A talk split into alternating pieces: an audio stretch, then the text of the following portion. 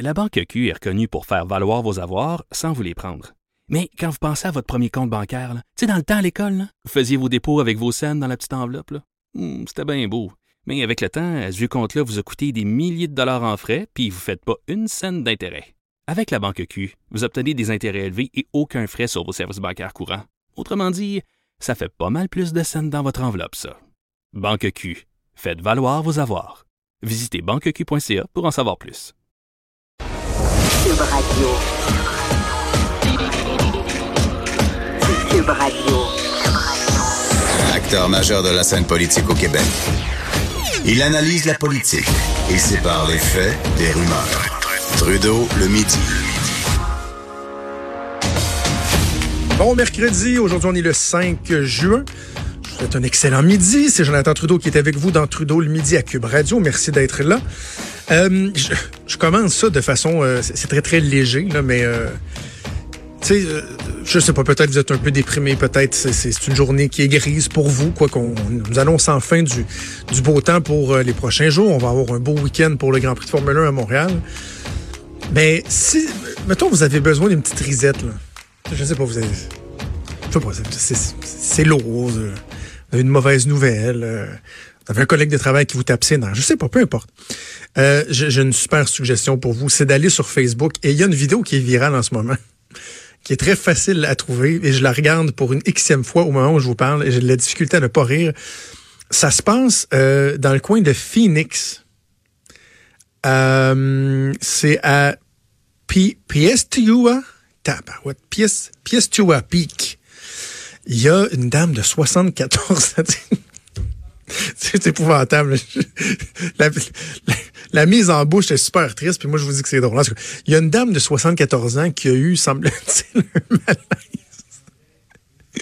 On va dire, elle a eu un Christine malaise après ça. Euh, la dame de 74 ans a eu un, un malaise en faisant du, du hiking. Et euh, bon, on est un peu en plein de ce qu'on voit là. euh, c'est quasiment dans le désert là. C'est euh, du sable, des petits bosquets et tout. Donc il y a des euh, quoi des genres de rangers qui sont venus la, la sauver. Fait que c'est un sauvetage en hélicoptère et là ils descendent. Ça j'ai déjà vu ça en passant euh, en vrai là. J'étais à Hawaï pour mon voyage de noces puis on avait vu un sauvetage en hélicoptère. C'est très impressionnant l'hélicoptère qui se pose au sol, euh, ou des fois pas pantoute, là, ils vont descendre en rappel si l'hélicoptère peut pas se poser. Là, prennent la personne, la mettent sur une civière, et là, tranquillement, et on repart le winch par en haut, puis on monte la personne jusqu'en haut. Normalement, ça se passe bien, mais dans le cas de la madame de 74 ans, J'aurais pas dû le mettre en background pendant que je vous parle. Euh, ça a moins bien été parce que là, elle- elle lève du sol. L'hélicoptère doit être à quelques centaines de pieds quand même. Et là, ça, monte tranquillement, mais il y a un mécanisme qui n'a pas dû fonctionner. Puis, t'es pas supposé te tourner sur toi-même. Et là, la civière se met à spinner, spinner, spinner, spinner, spinner, spinner, spinner, mais spinner à un rythme. Écoute, un moment donné, on se demande qu'est-ce qui va plus vite entre les hélices la civière de la madame.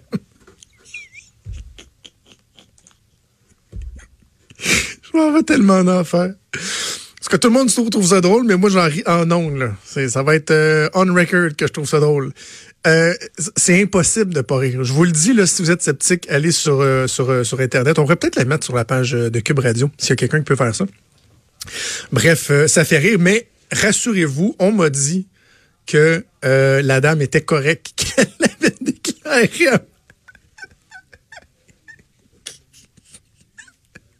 avoir un peu la nausée après. Bon. Ah, on l'aurait eu à moins. Hey, moi, tu me mets sur euh, les, les trucs dans les parcs, que tu tournes, là. Tu mets là-dessus 15 secondes, j'ai mal au cœur pendant deux jours. J'étais jeune au primaire. Un moment j'étais au, au parc Pépin à Laval, je m'en souviens. Et euh, j'avais fait une bonne run là-dessus. Là. Tu sais, j'ai couru, couru, couru. Puis là, tu te laisses tourner, tu te laisses tourner. Et j'ai pogné le tournis. Ça a duré 24 heures. Je vous le jure, là. Mon souvenir, il est indélébile. J'ai eu mal au cœur pendant 24 heures. Je suis plus jamais rembarqué là-dedans. Euh, tout ce qui tourne me, fout la chienne.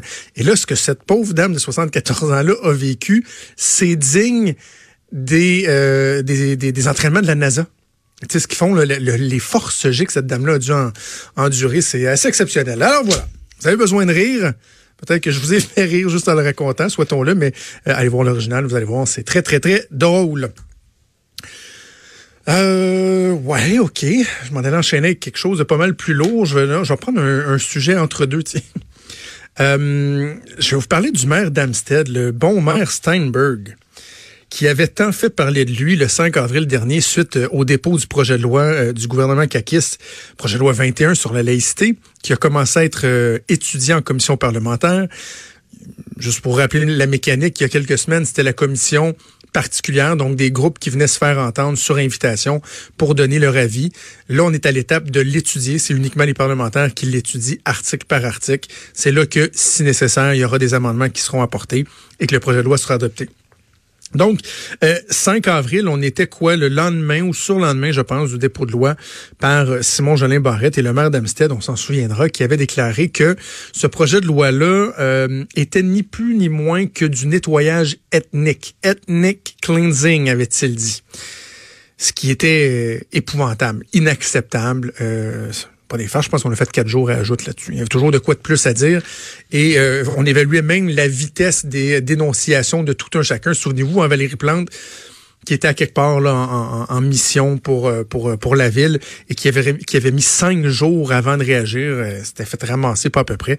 Bref, il y avait une belle unanimité autour du fait que le maire de Hampstead est un con. Je ne sais pas comment le dire autrement que ça. Je suis désolé, je veux pas être vulgaire, mais il faut vraiment être con pour aller faire un rapprochement entre le nettoyage ethnique et euh, le projet de loi 21 qui vise à interdire le port de signes religieux chez des personnes autorités, en autorité dans certains postes bien précis euh, au sein de l'État.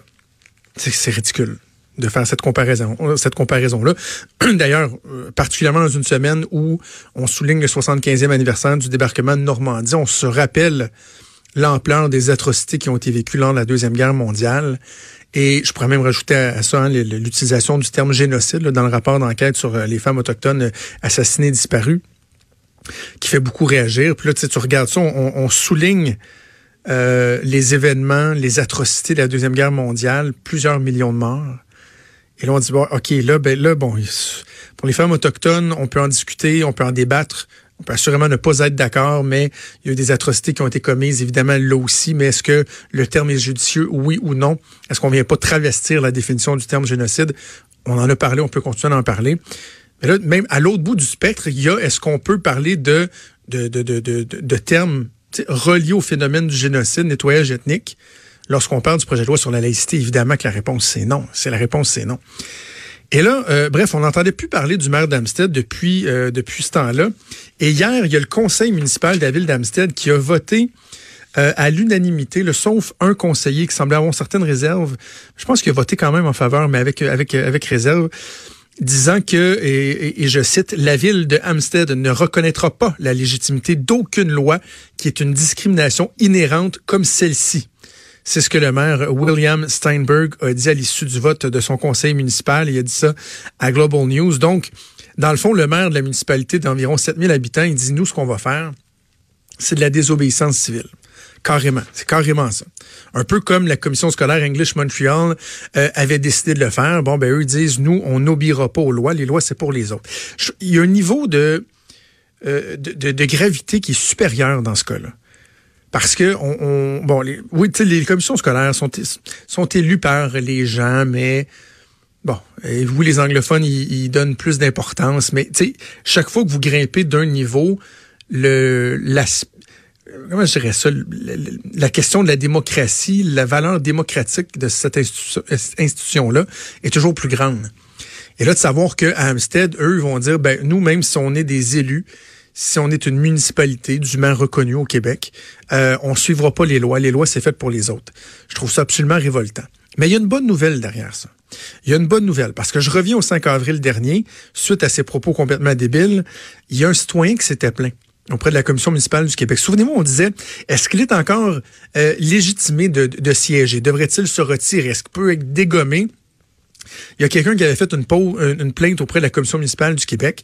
Ça, c'est l'organisme qui fait enquête sur les municipalités, qui s'assure de la saine gestion des municipalités et qui intervient, qui peut même aller jusqu'à des processus de tutelle ou de destitution d'élus. Et là, on se disait, bon, ben, au moins la Commission municipale va se pencher là-dessus. Ce dont on ne peut parler, c'est que à peine deux semaines plus tard, soit le 26 avril, la Commission municipale avait émis un communiqué pour dire On peut pas toucher à ça. Ça nous regarde pas. C'est pas dans notre mandat. C'est pas dans l'application des règlements. Euh, un élu a le droit de s'exprimer, que ça nous déplaise ou non. Donc, dans les faits, il s'en sortait blanc comme neige. Mais là, la bonne nouvelle, c'est qu'en faisant de la désobéissance civile, à mon sens, c'est away straight pipe à la commission municipale. Le jour où cette loi-là sera officiellement adoptée, si la ville d'Amstead, effectivement, euh, maintient son opposition, puis je me demande si on ne devrait même pas le faire déjà avec le vote qui a été tenu hier, mais c'est ah ouais, la commission municipale, euh, tutelle, destitution, il n'y a rien de trop beau, il n'y a rien de trop gros, parce qu'on ne peut pas accepter ça qu'un maire insignifiant d'une municipalité décide que lui va se tenir debout devant, devant, le gouvernement, il va faire de la désobéissance civile alors qu'il y a une loi qui aurait été euh, dûment adoptée, votée et qui fait l'objet d'un appui populaire euh, exceptionnel. Pour un dossier aussi litigieux, d'avoir un appui aussi fort dans la population, on peut carrément euh, considérer ça comme étant exceptionnel. Alors bref, euh, le maire d'Amstead qui continue de faire parler de lui. Avant d'aller en pause, je veux vous parler d'une nouvelle qui m'a euh, beaucoup fait réagir hier après-midi. Euh, et, et, pas dans le bon sens, pas dans le bon sens. On a beaucoup parlé de, de l'aide médicale à mourir hein, au cours euh, des derniers mois, mais encore la semaine dernière, alors que euh, Michel Cadotte a eu euh, sa peine de prison, deux ans moins un jour, pour avoir mis fin au jour de, de, sa conjointe qui ne voulait plus vivre. Et on se dit, est-ce qu'on devrait élargir l'aide médicale à mourir? Bon, hier, il y avait un sondage dans le Journal de Québec, Journal de Montréal, qui démontre que, c'est quoi, c'est plus de 60% 70% je pense, des Québécois qui disent, ben, par exemple, dans le cas de l'Alzheimer, on devrait effectivement élargir la portée de l'aide médicale à mourir parce que euh, la notion de prévisibilité de la mort, des fois, euh, vous avez encore toute votre tête, mais vous savez qu'à un moment donné, vous aurez plus votre tête. Et vous serez pas en mesure de donner un plein consentement à ce qu'on puisse mettre fin à vos jours lorsque vous n'aurez plus aucune qualité de vie. Donc, d'élargir ça, je pense qu'il y a vraiment un appui qui est important dans la population. Par contre, ce qui se passe aux Pays-Bas est assez particulier. Je ne sais pas si vous avez vu cette histoire-là. Une jeune femme de 17 ans, Noah Potoven, qui était euh, active sur les médias sociaux, venait même de publier un livre une jeune fille qui l'a pas eu facile. Elle l'a pas eu facile. Euh, elle a subi plusieurs agressions sexuelles, des viols commis euh, lorsqu'elle était plus jeune. On parle de trois agressions, des actes de violence alors qu'elle assistait à des fêtes d'enfants. En plus, plus tard, à l'âge de 14 ans, elle a été violée par deux hommes. Et euh, ça a engendré chez elle, et on peut, facilement le comprendre, un trouble de stress post-traumatique, une grave dépression et des problèmes d'anorexie. Cette adolescente-là, parce que c'est une adolescente, elle n'était pas encore adulte, avait euh, plus le goût de vivre, avait suivi plusieurs traitements. Éventuellement, euh, elle a eu l'autorisation de son médecin, de ses médecins, d'avoir recours à l'euthanasie. Donc, euh, oui, dimanche dernier, Noah Potoven est décédée. Elle a été euthanasiée parce que pour elle, son mal de vivre était tant était telle, ses, souffrances psychologiques étaient tellement insurmontables qu'elle ne voyait pas de suite. Elle a décidé qu'elle voulait qu'on l'aide à mettre fin à ses jours. Et ça, aux Pays-Bas, euh, l'euthanasie est légale. Donner un chiffre, là, en 2017, il y a 6585 personnes qui ont choisi de se faire euthanasie aux Pays-Bas. Je trouve que c'est énorme. la, la, nuance que je n'ai peut-être pas, c'est est-ce que ça, contient également les, les cas qui pourraient s'apparenter à ce que nous on appelle l'aide médicale à mourir, donc des personnes qui sont qui sont qui sont malades? Je crois que oui, mais je serais curieux de savoir dans cette proportion-là combien sont des gens qui avaient des souffrances psychologiques. Et là, à un moment donné, euh, il faudra peut-être aller jusque là, de, en fait, d'identifier quelle est la ligne qu'en tant que société nous sommes nous ne sommes pas prêts à franchir. Parce que euh, de permettre à une, jeune adolescente euh, qui n'est pas encore majeure de mettre fin à ses jours avec, euh, avec la collaboration du système de santé, j'ai beaucoup de difficultés avec ça. Évidemment, pas en train de, minimiser ces souffrances-là. Sauf que on a tendance à se dire c'est tellement délicat. On a tendance à se dire je peux pas croire qu'on peut lancer la, serviette aussitôt dans la vie d'une personne. J'imagine qu'il doit y en avoir des exemples de personnes qui, par exemple, ayant un peu le même parcours que cette jeune femme-là, ben ont suivi des thérapies pas mal toute leur vie, euh, ont fini peut-être par rencontrer les bonnes personnes, avoir euh, conjointe, conjoint, euh, je sais pas, peut-être éventuellement des enfants. Puis je, je, je, suis conscient qu'il y a peut-être des gens qui m'écoutent et qui disent Hey, toi, t'as pas vécu ça, au contraire, tu peux jamais t'en remettre complètement. Non, pas t'en remettre complètement. C'est pas ça que je suis en train de dire. Je suis pas en train de dire qu'elle peut oublier, qu'une personne comme elle peut oublier, passer carrément à autre chose, tourner la page. Mais la souffrance qui est telle que une personne a l'impression que sa vie n'a plus aucun sens, est-ce que vraiment à 17 ans, on est en mesure de confirmer qu'il n'y aura plus jamais rien à faire, que cette personne-là, il n'y a aucune espèce de thérapie, aucun lien qui sera établi avec une, avec, une autre personne dans sa vie qui pourra l'aider à vivre et à faire en sorte qu'ultimement, à la fin de ses jours, que ce soit 60, 70, 80, 90 ans, ben, cette personne-là se dise, ben, j'aurais, en, tout cas, en, tout, en partie surmonté les embûches qui étaient sur mon chemin, puis j'aurais fait de ma vie quelque chose d'acceptable, que je ne regrette pas d'avoir vécu.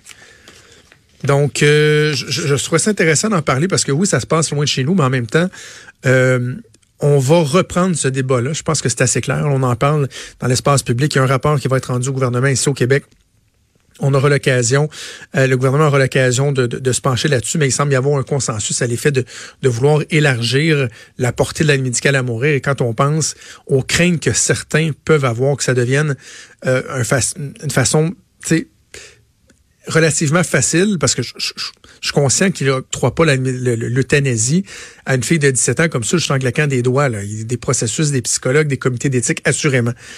Mais reste que ça fait qu'on se rend compte que cette question-là, on devrait euh, assurément se la poser et qu'on soit prêt comme société à établir nos propres limites en la matière. Bref, un débat qui va continuer de faire réagir. Bougez pas, on revient dans un instant.